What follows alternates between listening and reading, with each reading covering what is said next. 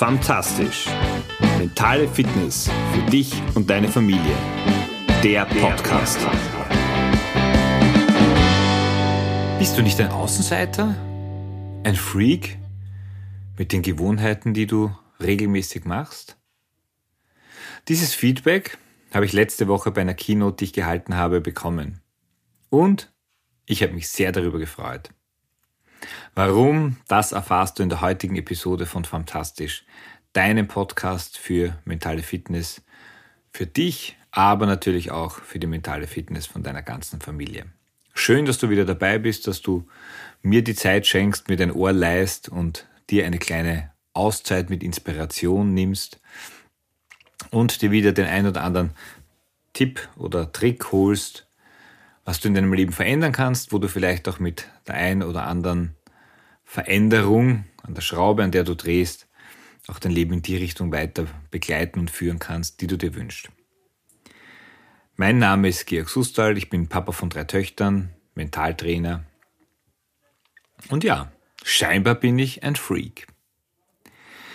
Gewohnheiten und ich, das ist etwas, das mich schon sehr, sehr lange begleitet, sehr lange begeistert und fasziniert, was einfach mit Gewohnheiten alles möglich ist. Mit der Gewohnheit, Sport und Bewegung zu machen.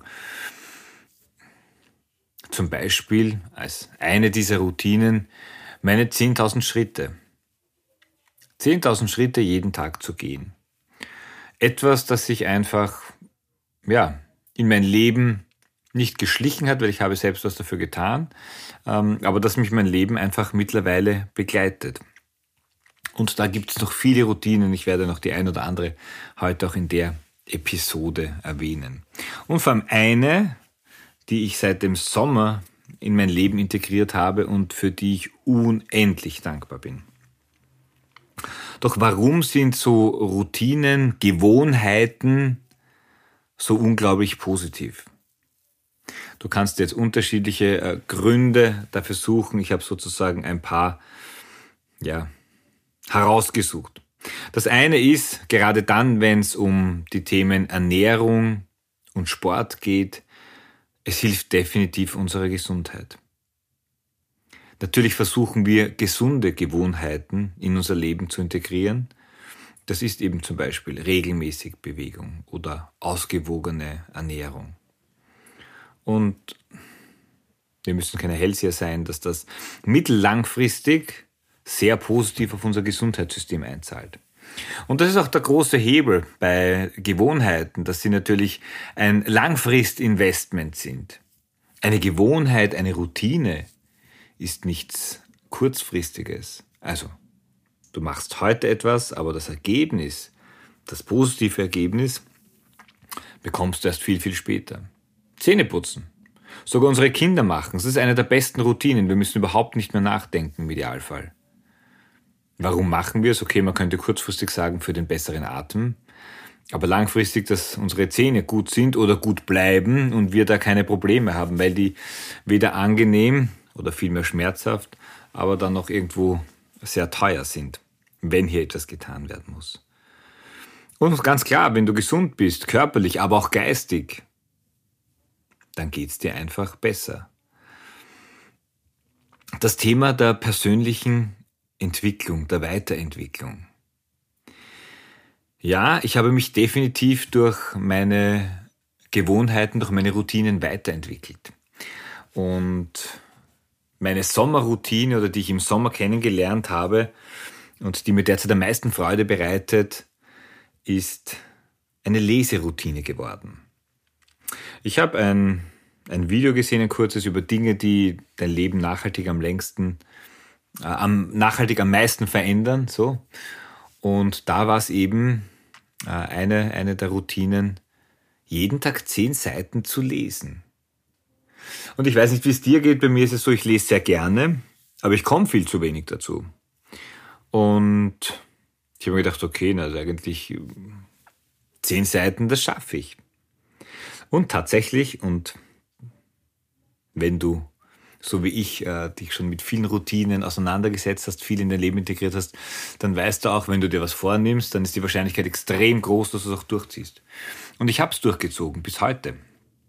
Und ich bin unglaublich dankbar dafür, weil ich einfach wieder ins Lesen gekommen bin. Und es geht jetzt nicht darum, ob du genau die zehn Seiten liest. Oft sind es ja dann eh wieder mehr, aber es geht einfach um die Regelmäßigkeit und die Konsequenz. Und ich denke nicht mehr viel darüber nach, sondern ich mache es einfach. Und ich habe seither, glaube ich, drei Bücher gelesen. Ich habe auch einen Grimmi gelesen. Also es muss jetzt auch nicht immer Fachliteratur sein, aber einfach für eine Viertelhalbe Stunde, in der sonst sehr häufig das Smartphone vielleicht die Regie führen würde in deinem Leben. Selbst aktiv zu steuern, was ich in mein Gehirn lasse, ist wunderbar. Also, wenn ich dir etwas empfehlen kann, dann diese Gewohnheit auch in dein Leben mit hineinzupacken. Ja, und wenn du wie ich ein Freak in Gewohnheiten bist oder es werden möchtest, dann wirst du auch eines ganz stark merken, es ist eine Frage von, von Struktur und Disziplin. Struktur deshalb, weil mit der ein oder anderen, also 10.000 Schritte an einem Tag, der zeitlich vollgepackt ist, sind oft eine große Herausforderung. Das heißt, es geht auch ein bisschen um die Planung. Ich mache meine To-Do-Liste für den nächsten Tag am Vortag und also meistens. Und es gibt Tage, da sehe ich schon, puh, das wird knapp.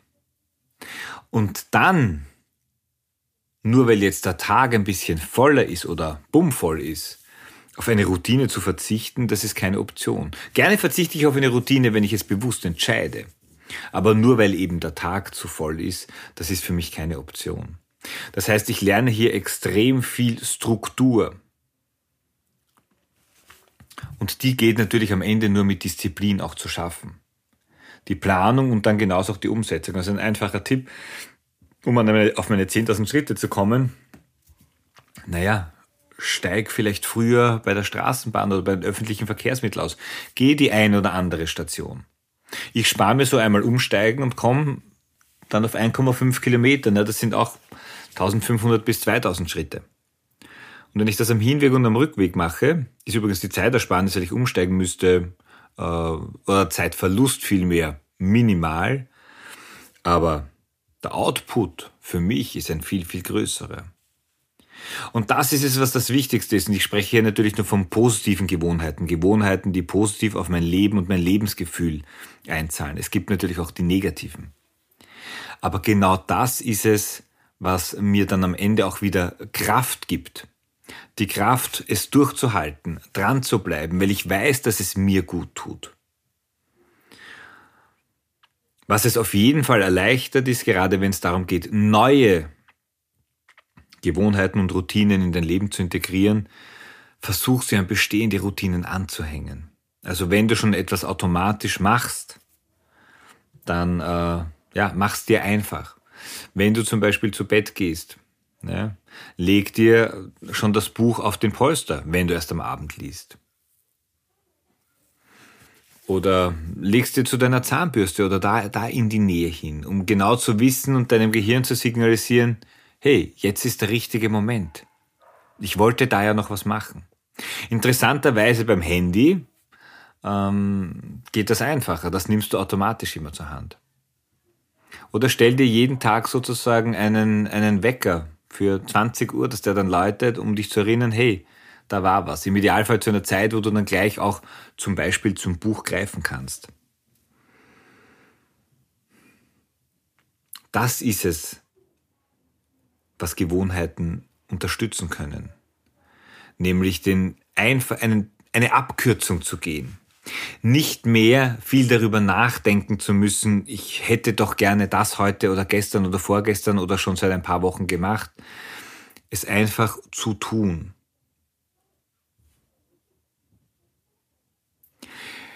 Ich kann dir nur empfehlen, damit zu beginnen, immer wieder neue Gewohnheiten auszu, auszutesten, auszuwählen Du kannst dir viele Gedanken darüber machen. Das, was dich am meisten weiterbringt, ist definitiv, es einfach zu tun.